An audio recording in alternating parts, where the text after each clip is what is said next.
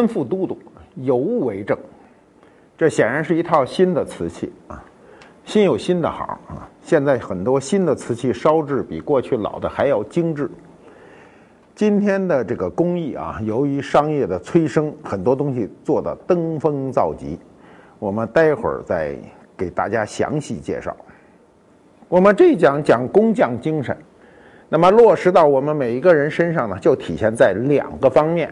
第一个方面。叫手艺，不管你做什么的，手艺很重要。你如果没有一个手艺，你就没法体现你的精神。第二个呢是态度，你光有手艺，态度不好也不行。我们很多人啊，其实手艺是不错的，但是态度不行，老是想凑合，这一凑合，这手艺就不能完全的表达。所以，手艺加上态度，就是我们的工匠精神。就是我去这个乌镇的时候啊，在乌镇一家竹器店里呢，看见一个这个看见很多竹器啊，编得不错，因为好多年也看不见这些东西了，家里使用的东西都被改了，所以看见竹器以后就非常新鲜。那我就走进去，走进去一看呢，哎，确实编得不错啊，价钱也不太贵。但是我就想，有没有编得更好的？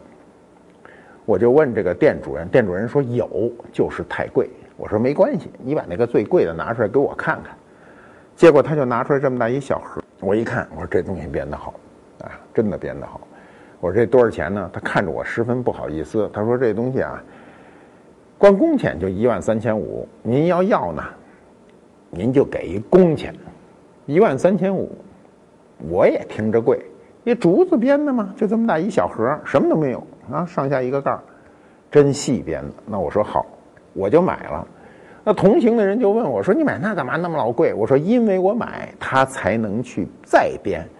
如果大家都嫌这东西贵，那么它就降低难度啊。它编的很编那种很简单的啊，能卖钱的，那这种手艺就逐渐就会流失，就没有人再学习这种精致的竹器怎么编。我们过去的人呢，就讲究要学手艺，手艺非常重要啊。比如过去说‘家有良田，千顷也不如一技在手’。”一技在手呢，温饱不愁啊；一技在身呢，胜过千金。这都是过去的俗语，就是人一定要学会一门手艺。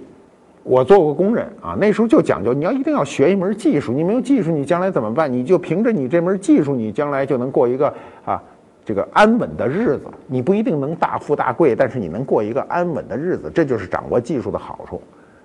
我们历史上历朝历代都对手艺人高看一眼，但最高看的就是我们的成吉思汗啊！成吉思汗西征的时候，杀人无数啊！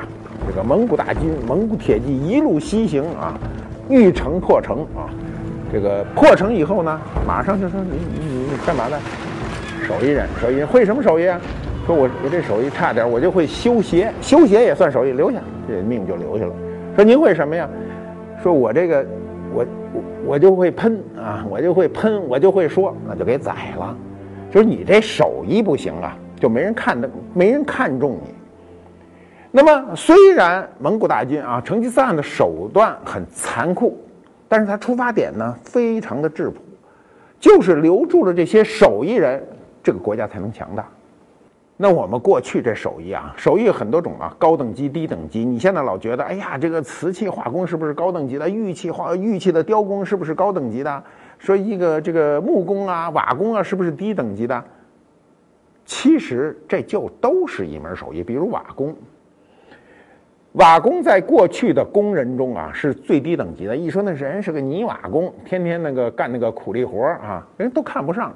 你知道今天？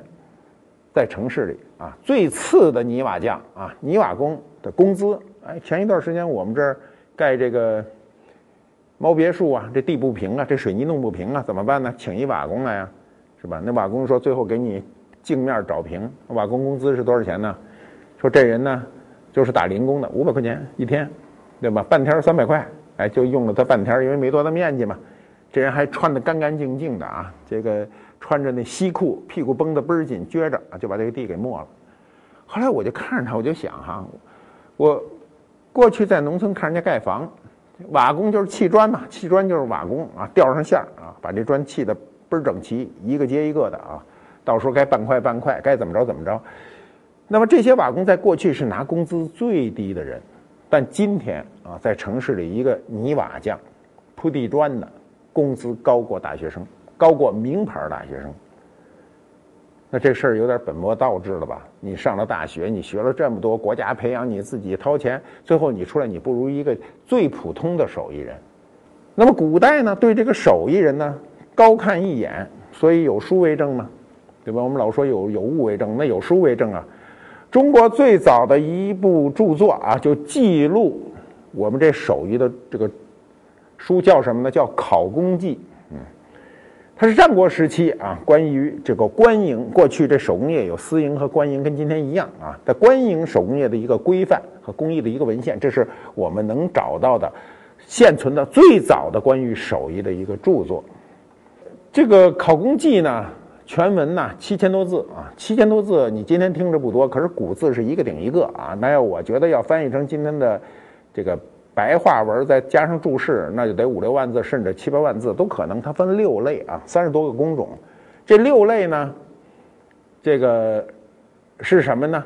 就是啊，跟我们今天基本上是一样，大部分都在用。第一类呢是木工，木工我们今天都缺不了啊，每个人家里都有家具，你出门啊。到哪儿都能看见木质的东西，这都属于木工的。还有呢，金工，金工就是铸造业。今天你也跑不了铸造业，对吧？金属的东西铸造业。再有就是皮革，这你穿过皮鞋吧，系过皮带吧，这皮革。还有就是染色，我们今天的衣服不可能都是白色的吧？它有染色的。再有呢，就是刮磨，就是玉工啊。玉工呢，我们今天生活好像就是说。只有工艺品中有，平时没有。其实平时也有，只是你不太注意。比如建筑上很多啊，雕花啊，什么这些都可能属于这些。最后一个是陶瓷，那陶瓷为什么淡漠呢？因为在战国时期，我们的原始瓷器还比较简陋，陶瓷的工业在那会儿手工业并不发达，你跟后来明清瓷器完全不能比。那么这本书的成书年代啊，就是看法也有点不同啊。有人认为这就是齐国嘛，这个的官书。这个作者呢，都是当时当时的这个呃齐国的学生嘛。那么编书呢，就是在春秋晚期到战国初啊，这个最后到战国的中晚期，这书就编成了。那么《考工记》呢，它有一个记载特别有意思，它特别符合今天当今社会的一个规矩。他说，在市场上用于交换的手工业制品啊，必须符合一个规制。这个规制呢，是什么规制？他定的有一个规制。首先要为买者乐于接受，残次品不能上市啊！你残次品不许卖，这是非常重要的一整一个市场公德呀，这是一种公德要求。我记得八十年代的时候，我去那个景德镇，那时候喜欢陶瓷嘛，老去。啊，有一种新瓷器啊，那时候新发明，其实也不是新发明，民国就有了，叫三阳开泰。然后人家带我看，说你看这特级品啊，这个好几千块钱。然后这是一级品、二级品、三级品、等外品、残次品全卖。残次品七扭七扭八歪的，在摊上卖那个几毛钱。那个特级品卖几千块钱，中间依次价格递减。那这个让西方人。就感觉很怪，说你这东西卖我们这一产品，你怎么弄这么多级别呀？所以我们在很长一段时间啊，市场上有一种东西叫等外品，也叫处理品。但我们过去啊，起码在考工界啊，在战国时期，这个都不许上市的，它是有这个这个功德约束，就是你为社会做了贡献，但是你也有一个简单的约束。考工记开宗明义的就说呢，国有六职，百工与居焉。什么意思呢？就是说，这个社会里啊，有各种各样的啊手工业啊，这个你呢，甭管做什么，都是其中之一而已。对于民间手工业的这种肯定啊，和当时的社会的这个改革变革是相一致的。这个书中就认为，工啊，百工嘛，就各种。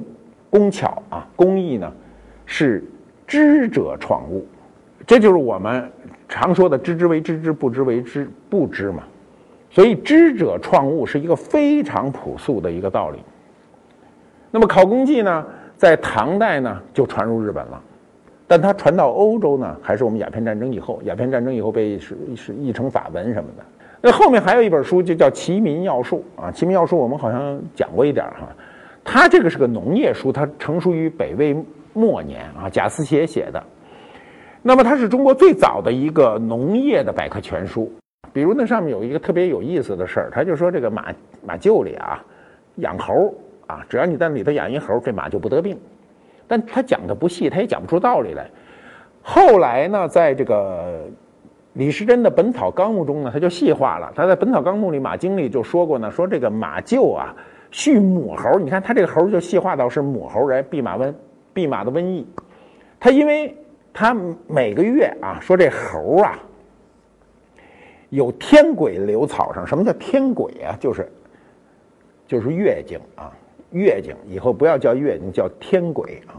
就马啊，吃了以后呢，它就不得疾病。这个是不是这么回事？不知道啊，我们也不知道。但书中起码有这个记载。那么这个记载就流传民间流传很久。所以你看《西游记》孙悟空啊，师傅啊，孙悟空。就叫弼马温，这弼马温虽然这个字啊给改了改，但是就这个意思，弼马的瘟疫嘛，对吧？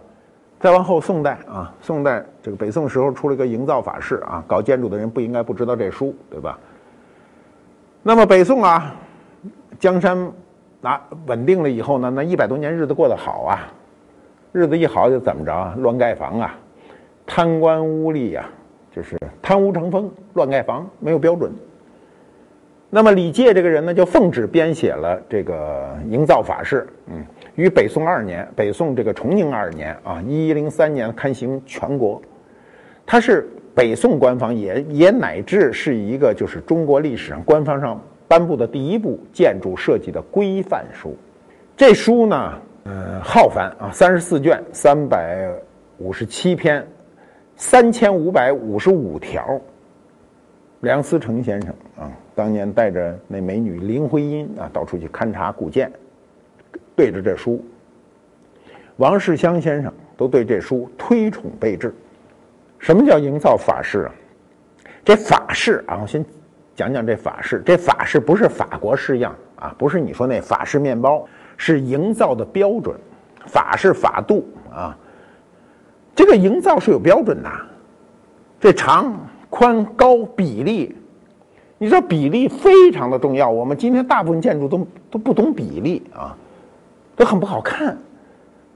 你细节表达的再好哈，你局部再准确，但你这个比例有问题，这东西看着难看。我跟你说，这一女孩啊，长得漂亮之极，脸蛋儿没得挑，这个胸围大，腰细，臀围大，哪儿都好吧，腿短。你想这人能好看吗？他不好看，哪儿都好看，但这个比例不行。所以营造法是对这些比例有严格的一个规定。那么还有一本书啊，这个大家就越来越熟。到明朝末年有本书叫《天工开物》啊，初刊于呢这个崇祯年间啊，就等于明朝最后了。啊，这个作者叫宋英星啊，中学都一定要读读书的时候，这个一定要提到《天工开物》。明朝末年啊，我们过去都说啊，政治黑暗，民不聊生，皇上也不干活，不上朝。嘉万两个皇上，这将近一百年的时间，中间夹着隆庆嘛，九十九年，这个一百年的时间，这个不怎么上朝，自个儿就干自个儿那事儿。但是明朝末年啊，也不是末后期，这一百年算后期嘛，国家机器运转非常正常，这个很有意思。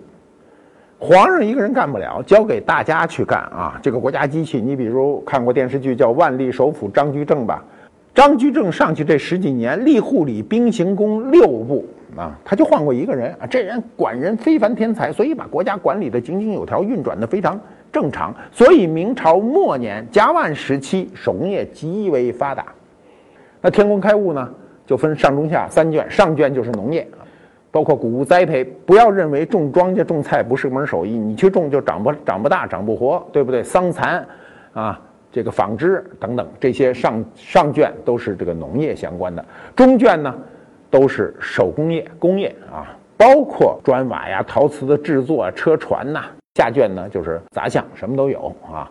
那个《天工开物》是世界上第一部关于农业和手工业生产综合的著作，所以西方学者就称它说是中国十七世纪的工艺的百科全书。那么作者就在这个书中强调了人和自然之间的一个相和谐的一个关系，人力和这个要跟自然力啊要相匹配。这个书就在同时期就传入日本了。后来，十八世纪又传入朝鲜，后来就传到西方各国，对不对？啊，都传到西方各国，所以这书对全世界影响非常大。那我们今天就从谈手艺精神，我们得举例啊，什么是手艺精神？我看过很多有手艺能力的人啊，那我见到最土的啊，我告告诉你，原来就不算手艺，就我最初认为这都不算啥手艺的人，今天是不得了的一手艺。这是什么手艺呢？编藤，过去喜欢家具啊，你家具有广座、苏座的啊，京座的，苏座家具全编藤。为什么编藤呢？苏州人精打细算，说我你屁股底下我给你一块大板，黄花梨紫檀的太贵了，我说给编藤啊，我时间不值钱，我手艺不值钱，我给你编出来，我把这板剔下来能干别的。所以你看苏州家具从来底下不搁板儿，广做有板儿，广做为什么搁板儿呢？广做是因为。料是从海外来的，直接一上船，这边材料便宜，歘来一块板儿搁底下，又显好，又显高级，又不费工，所以广做的这个椅具经常是板的。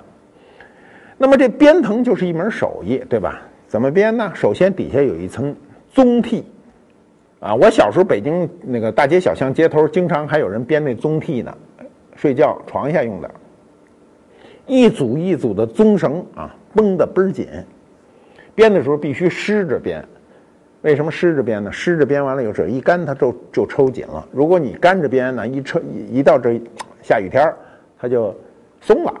家具是这样，买来的这个椅子都快散架了啊！先把它全部拆开，这拆得得有技术才能拆，不是你谁拆就就随便拆，你拆不好就把这木头损坏了。它有方向的，把椅子全部拆开以后呢？所有的榫卯结构清理干净，把那个残胶，过去都是动物胶，可逆的，都是鱼皮鳔、猪皮鳔，然后在热水里全部去去干净。那有的榫儿松了怎么办呢？或者断了怎么办呢？该接的接，该补的补，全都弄好了。然后把椅子重新装起来，全都弄得没有问题了。然后拿着这个椅子没有替的啊，不能坐的椅子，找老师傅去。说你这一对椅子，您给编编，哎，就撂那儿了。人家有时候说三天以后来取吧，或者活忙的时候说十天以后来取，到时候你也取，他就给你编好了，一点都不偷手，编得干干净净。那这时候呢，他们会从东南亚进口一些藤席，这席子是现成的，把这个席子的四边全部弄松了，留出一部分这个棕呃这个呃藤来，然后。栽在里头，直接栽在里头，拿楔子一顶一顶，偷手了。这种东西没图案，猛一看还行，但仔细一看，确实东西不行。那么后来呢？这个收藏人越越来越多，改改革开放以后嘛，因为没有人去学，就这么几个，全北京市数得着的这些师傅啊。那么一病了，人家编不了。后来有的师傅岁数大了，也不干了，就人就会越来越少。比如我碰到过一个老师傅啊，他编藤啊，他自个儿说他能编六百种图案。六百种图案是什么概念呢？就是他就是一电脑，他能编六百种，他就能编八百种，能编一千种。你比如说我让他说，我一看，我说我这有四把椅子一躺，说您能不能给我编四个字儿，上面写着“官复都督”，他上去就给你编出来，因为他脑子很清楚。那后来呢，老了就招徒弟。这俩徒弟来了，哎呀，给师傅磕头，说师傅啊，我们得学点手艺，看您这个起码啊养家糊口嘛。说我这个这个跟你学手艺，师傅说行，说我这手艺我岁数大了，教给你，你就好好学吧。但是得学几年啊，说一时半会儿学不会没关系。编藤特别苦，你知道那藤子都湿的，你拿手使劲拽它的时候，这都勒手嘛。学了一年，学会了几种呢？十种，学完了。觉得自个儿能挣钱了，啊，跟师傅说：“师傅啊，说您教我们这个门啊，学会了，想跟您拜拜了，我就感谢师傅栽培。”那师傅说：“你别走啊，我这还有五百九十种呢，没教你呢。这图案。”这俩说：“用不着了，这十个就够了啊。我这个顾客十个都多，我给他仨他就够了，对不对？我们现在没有人去追求。你看编藤这么一小事儿吧，我告诉你怎么出图啊。过去，过去学徒三年想出图了，跟师傅说今天做一个作品，啊，师傅看看，行我就出图。”不行，我还得继续学。那师傅说：“那你就编吧，什么图案我都不给你出，很难呐，我不给你出，你给我速编，就最简单的图案编完就得。”好，编完了，把俩椅子往那一搁。师傅呢，拿一杯水往上一倒啊，说明儿早上这水还在这椅子上，就出图了。我前些年。碰到一一对特别好的椅子啊，修复的时候专门找人去编，编的时候呢，因为有点着急，加塞儿呗，跟人熟，就加塞儿说你帮我把这编了吧。说加了，说马老师这不好意思啊，说这个现在这个都贵啊，说贵就贵吧，我心里有准备啊，现在什么都涨价嘛，说贵就贵了，说这个您给我快点就行了。人家编完了，说马老师不好意思跟您多收钱，您给一万块吧。十天啊，编一对儿。黄花梨的椅子编这藤屉一万块，你想想十天，今天啊，按照二十一天工作日两万块钱工资，我想你刚大学毕业很难挣到两万块钱一个月的工资，啊，这个能一个月挣两万块钱的人还是很少的。那么说瓷器对吧？瓷器，嗯，瓷器手艺更甭说了，拉坯，你们天天在电视上看，是吧？日就拉起来了，那个你看着容易，没那么容易。哎，你看电视上有时候给你拉一葫芦，日一会儿拉一葫芦，你看着很很好玩吧？你不要以为所有的这立件葫芦啊、大瓶子都是拉起来的，它都要接坯，因为拉成这整个拉起来的一烧非常容易变形，里头有应力，对吧？过去啊，这个瓷器啊并不讲究薄胎，讲究使用，啊，今天人呢就特别喜欢薄胎瓷。对不对？我见过薄胎大碗，那么老大个儿啊！为什么他今天能烧薄胎呢？因为今天烧制条件好，第一不使霞波了，使气使电，它烧制条条件在里头非常稳定。再有呢，大部分人认为薄胎呢是一不得了的事儿啊，说哎呦薄胎那东西啊，蛋壳瓷一捏就碎。其实。它也算一门手艺，但是它在瓷器表达中并不重要。你比如这个啊，这就比较薄、比较白，但你真正做成薄胎它不能用，啊，所以它还是要保证有一定的厚度。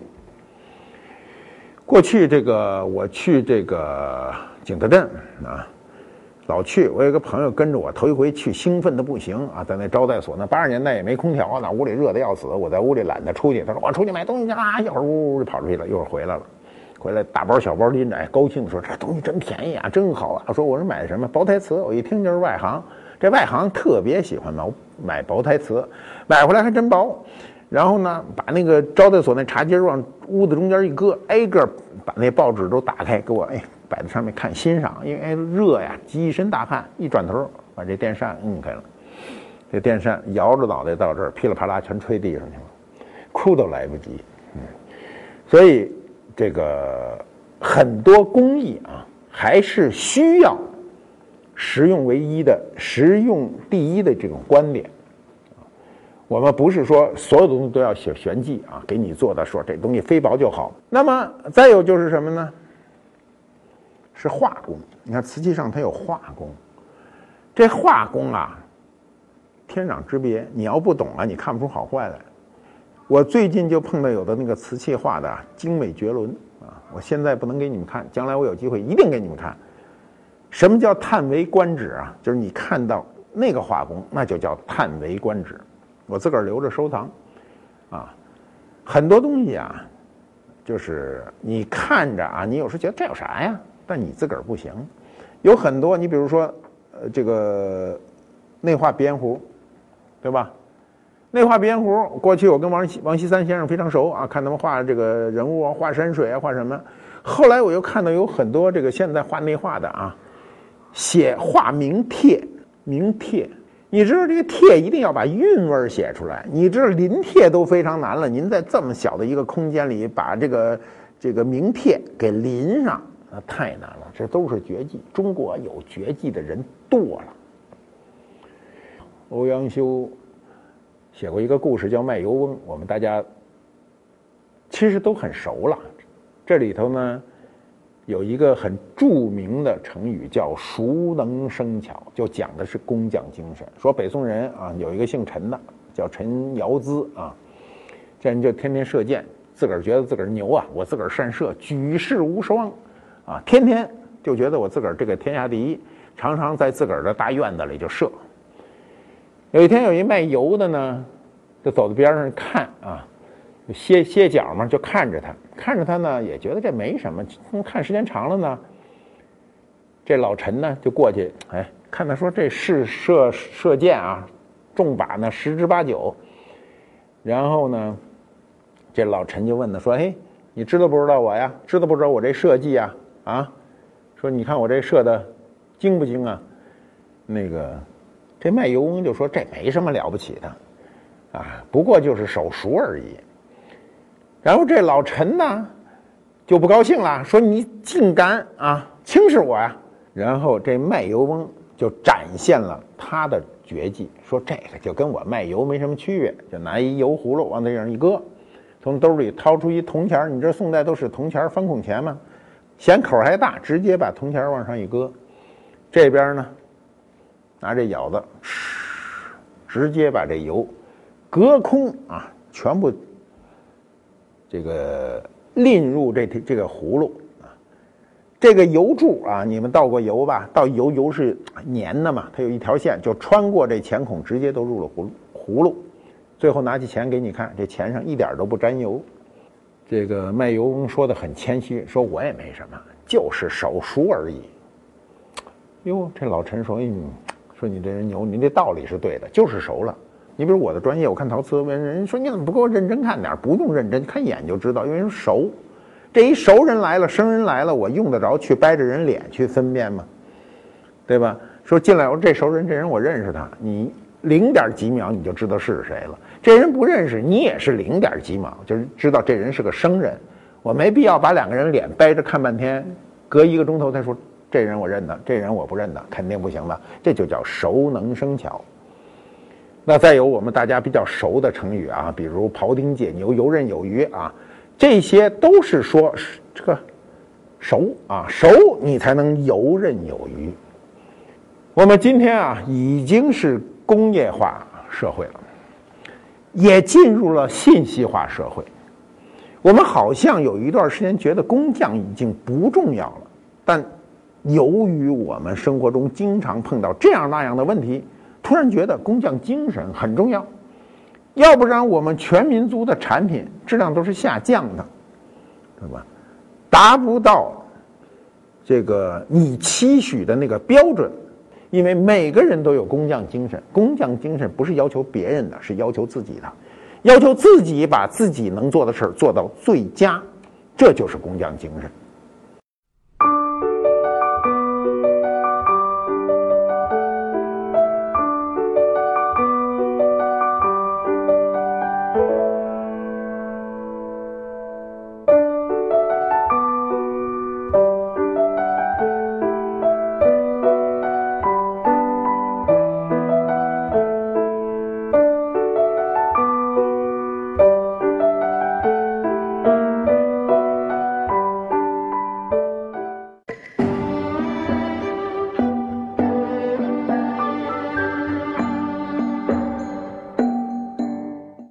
官复猫揭秘，官复秀。嗯，我们一开始就把这东西给你展了一眼。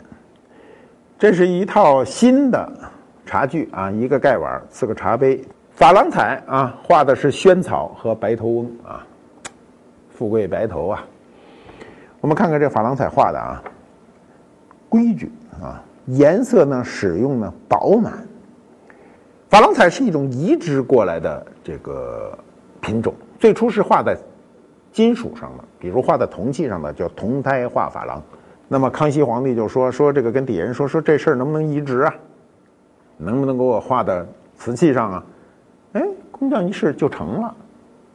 后来又说这东西能不能画在玻璃上啊？这比较难，玻璃可比瓷器难多了，因为瓷器啊这素胎都一千三百度，玻璃那个东西才四五百度就能画了。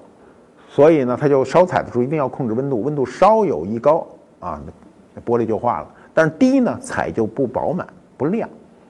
珐琅彩是瓷器当中呢，就是原材料最贵的彩啊，它原材料就最贵。最初是由西方带入中国的，中国人到了这个这个雍正以后呢，自己研制出自己的珐琅材料，才让自己的这个珐琅彩瓷器做的登峰造极。那么像这个珐琅彩瓷器，比当年的这个珐琅彩瓷器烧的只好不坏，为什么呢？是现在工艺条件增加了，这是我们仿的新的，因为不是每个人，换句话说，基本上大家都没有条件使用珐琅彩瓷器，你也就是到博物馆去看看、翻翻书、看看图、上上网看看图，但这东西呢，你可以拥有了，那拥有的乐趣就不一样了。你看这东西，我刚才看看半天的拿放大镜啊，就是这东西怎么画的一模一样，但是你在高倍放大镜中仔细看，它的笔触是不一样的。那还是人一步一步，这个人还是有天大的本事的。你看这个盖碗画的，盖上有一点，看到没有？身上有一点，这口沿上还有一点，这能对得准准的啊！你看我给你对准了，看见没有？